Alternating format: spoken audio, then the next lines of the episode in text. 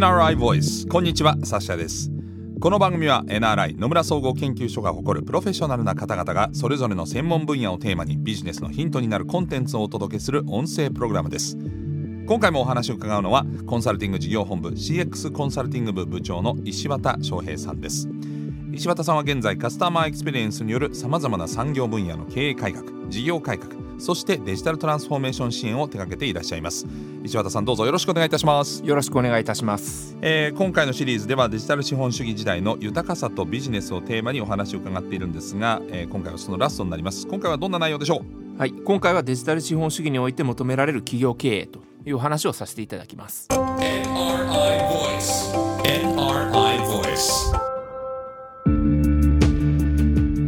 前回は企業にとってカスタマーエクスペリエンス CX を重視することの大切さその上での課題にも、えーいろいろと伺ってきましたけれども、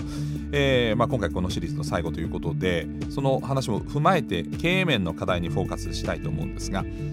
あのこの番組を聞いてる方でも、えー CX 中心経営にシフトしていきたいと思っている経営者の方もいらっしゃるんじゃないかなと思うんですが改めてこう例えば具体的な成功事例というのをですね、えー教えていただくことは可能でしょうか？はい。あのまあ成功事例ということで前々回ですかね、はい。あのアウターの話をさせていただいたんですけれども、え D2C Direct to Consumer のビジネスをやってる企業は他にもたくさんありましてーはい。あの今回はですねペロトンという、はい。まあ、オンラインフィットネスのですね、はい。あの会社の話を少しちょっとさせていただこうかなというふうに思います。オンラインフィットネスですか、はい、あのオンラインフィットネスというのは、まあ、家の中でですね、うん。あのまあ、バイクをあの漕いでで、まあ、それでいろいろフィットネスのプログラムを受けるというもの。ですと。じゃあ自宅にバイクを置いてはい、でオンラインで授業を受ける。そうですね、はいはい。自宅にバイクを置いてそのバイクのですね目の前にあの大きな画面がついておりまして、はい。でそこであのライブでのオンラインのフィットネスのプログラムだったりとか、はい。ライブ以外のですねあの過去のまあいろいろなそのこう有名なインストラクターのプログラムを受けたりとかすることができるサービスになってます。はい。でこれがなぜこの成功事例として、えー例を出していただいたんでしょうか？はい。まあ、コロナ禍でフィットネスクラブに実際に行くことができなかったから伸びたという話はまああるんですけれども、はい。あの実際あの売り上げも非常に伸びて株価もあの伸びたという企業になってますと。えであのポイントはですね、まあ、単純にそのコロナで家の外に出れなくなったということだけではなくってオンラインでフィットネスをやるという体験そのものえをうん。急拡大させることができるようなビジネスモデルを持ってたということが非常に重要になってえいます。ーどういうビジネスモデルなんですか？いやそのフィットネスの体験ってフィットネスクラブに行った方が、はい。よりリアルな体験が、まあ、できるような家の中でこう一人でやるよりもですそうねですね。フィットネスに行った方がリアルな体験できるような感じがするんですけれども、はい。逆にですね例えばその先ほど大きな画面が目の前についているというふうに申し上げたんですけれども、そうするとインストラクターがその画面を見ながら語りかけてくるのでああたかも自分にこう語りかけてくるような体験ができるんですよ。でむしろ人気のインストラクターってフィットネスクラブに行くと遠くにいるんで、あー人数も多かった。日本に多かったですけど遠くにいるんで、はい。まあ、それよりも実はいい体験ができると。1対1でね。1対1でうん。でしかもそのプログラムに例えば1,000人とか1万人とか、まあ、一緒に受けてる方が出てくるんですよね。そうするとその1,000人とか1万人の方同士で励まし合ったりとか、うんこのプログラムよく行く人みたいなコミュニティができてなるほどねでそのリアルなフィットネスクラブでできる以上の体験というか、うんそういったものがこう提供できるようになってでそれに、まあ、気づいたわけですね。はい今まで家の中で一人でやるフィットネスプログラムはリアルよりも劣ってるんじゃないかと、まあ孤独っぽいイメージ孤独っぽいイメージ。はい。でそうではなくて実はそちらの方がインストラクターともつながれる。コミュニティともつながれるっていうことに気づいた、えー生活者がたくさんいてうん。でそれでもう爆発的に伸びたと。はいうものになってます。あこれえビジネスモデルとしては、はい。月の会費みたいな月の会費。費あの基本的にはバイクをですね20万円ぐらいだったかな。あの購入して月の会費は、えっと月々50ドルか60ドルぐらいですかね。あであのビジネスをするというもの。になっていますと。なるほど、はい。えーそうすると最終的にそのバイクを購入したことによって長く続けるというモチベーションにもなるし、はい、そうです、そうです。ですし、あのまあ、体験もあのいろいろできて、で、あの重要になってくるのは NPS というネットプロモータースコアというはい。指標があるんですけれども、NPS はい。はい。NPS という指標があるんですけれども、えあのこれってあのこのサービスを友人他人に勧めますかっていうキックスコアですね、ええ。単純にあのカスタマーあのサティスファクション満足度を聞くのではなくって進めますかっていうなんですけど、うん。あのペロトンはですね当時、まあ、ちょっと1年ぐらい前なんですけれども、はい。100人に聞いたら97人が絶対進めますっていうふうに答えてるっていうあの非常に高いですね NPS のスコアを持っていて、そう聞いたらやってみたくなりますね。はい。全米2位ぐらいなんですね、まあ、ちなみにその時の1位はテスラだったんですけどへ経営者がですねインタビューに答えてるんですがある意味我々は宗教を作ってるというふうに言ってるんですね。ーうん。いい意味でも悪い意味でも。宗教のようなコミュニティを作っていると。うん。このサービスを使った人は絶対友人に勧めたくなる、うん。そういうコミュニティを作るからこそ体験を伝えられるし、うんあの新しい価値を伝えられるっていうことを言ってましてうん。そこが非常に重要なポイントになってきてるかなというふうに思います。まあ、前回の話につながりますけど要は、その言い換えるとフはい。ァンを作ってるってことですよね、ファンです。つまり、はい。ファンになってもらう熱狂的なファン。になってもらうってことですよね。はい、なるほどね。はい。はい。えーそうなってくるとやっぱりあの D2C も要するに企業側からダイレクトに、はい。先ほどのもいわゆるオンライントレーニングを、まあ、トレーナーとか、はい。トレーニングの会社が直接その、えー利用者に対して、はい。まあ、あの語りかけるとか、はい。伝えられる環境が整ったということで、はい。やっぱり深くコミュニケーションそういうことをうまくこう活用している企業っていうのが成功していると言っていいんですか？はい、あのまさにその通りです。前回あの顧客体験をあのお客様の情報を収集するということで、はい。まあ、幅広いあのデータを収集してで集めて何ができるかを考えることは一丁目一番地だという話をさせていただきましたと、はい、でただその上でより重要なのは集めた上でその企業なり自分が何を伝えたいんだと、うん。何でファンなりコミュニティを作りたいんだっていう、まあ、フォーカスのポイントというかですね。リーダーシップっていうのがこれまたもう一歩重要になってくる。それはそうですよね。ファンポイントなんです。ファンになるにあたっては、はい、はい、その企業がやってる活動とか、はい。サービスに対してはい。応援したいって気持ちにならないとファンになりませんからね。そうなんです。そうなんです、まさに。そうなんです。あのなのでカスタマーエクスペリエンスもしくはそのデジタル資本主義でデータが重要だというと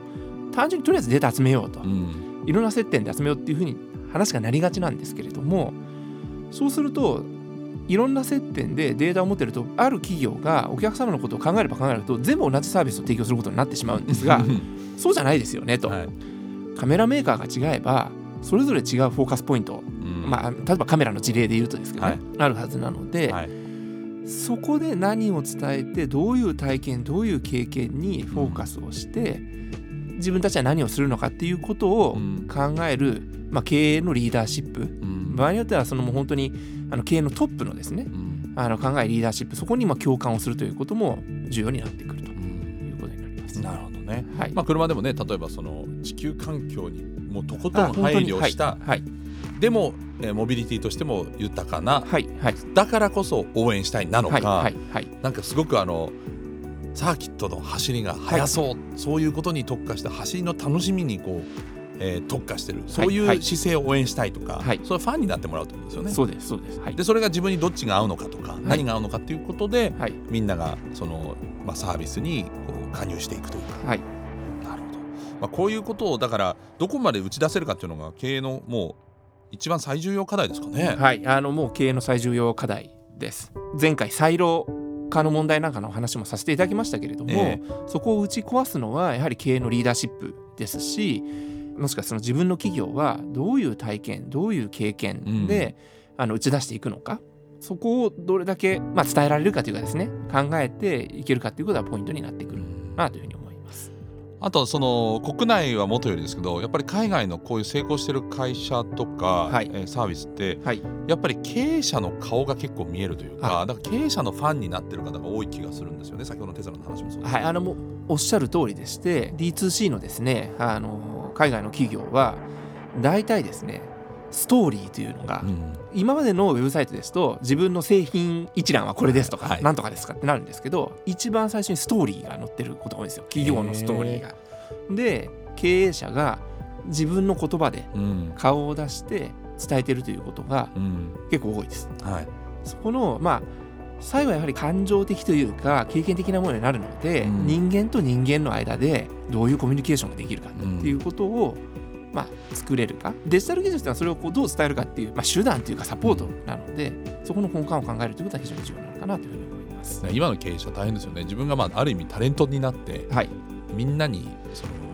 利用者にファンになってもらうというか自分のフォロワーになってもらうみたいな感覚に近い。でそ多くフォロワーが取れる人は、はい。まあその商品もはい。とかサービスも必然的に人気が出るっていう、はい。もうおっしゃる通りです。なかなか大変な時代ですね。まあでもあの 逆に言うとそういうことが、えー、とデジタル技術を使うとうん、誰でもできるようになってきてるっていうこともはい、あるんだろうなと。えでそのファンのコミュニティも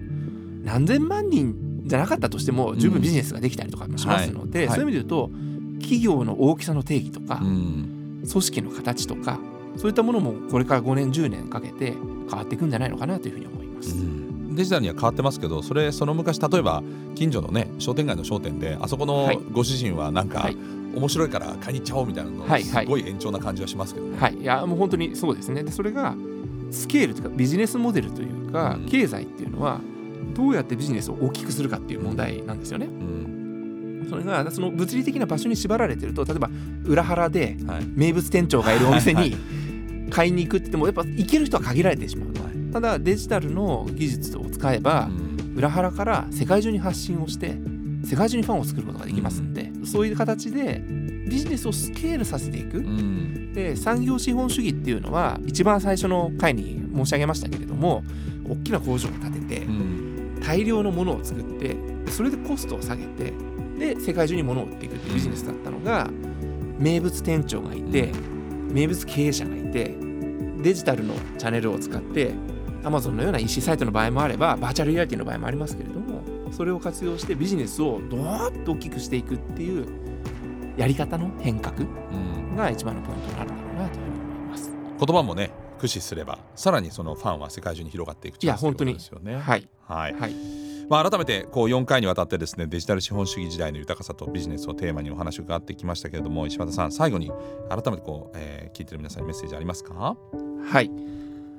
あのデジタル資本主義、まあ、デジタル技術を活用することによって、えー最適化、効率化っていうのはどんどん進んでおりますと。マッチングサイトだったりとか、リモートワークであったりとか。その上で、生活者っていうのは、まあ、新しい余剰の時間だったりとか、経済的余裕が生まれてきました。それをこう何に使ったらいいか、どういうふうにあの新しい体験をしていったらいいかということに、まあ、迷ってるというか、まあ、求めていると。でそこに対して企業が、まあ、特に経営トップのリーダーシップをもとにですねいろんな部署にまたがるデータを活用しつつもここだということをフォーカスする体験を作った上でリーダーシップを取るということがあの非常に重要になってくるということかなというふうに思います。はい、はい。石渡さん4回にわたってどうもありがとうございました。ありがとうございました。NRI Voice NRI Voice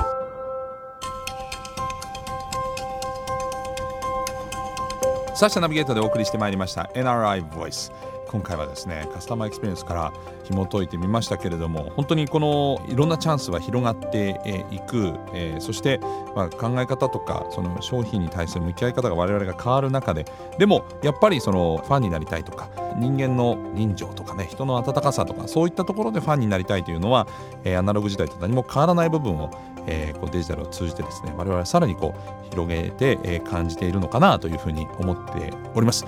えーですからなかなかね本当経営者の方はファンを作らなきゃいけないというところで以前より難しいかもしれませんけどファンを作れば物を通じてもしくはサービスを通じてですね世の中を変えられるかもしれないというねそんな素敵な時代でもあるかなというふうにも感じております。この番組は Apple や Google などのポッドキャストのほか NRI のウェブサイト内からもお聞きいただけます。NRI ボイスで検索してチェックしてください。NRI ボイスこのシリーズでは全4回石渡翔平さんにお話を伺いました。ではまたお会いしましょう。ナビゲーターはサシャでした。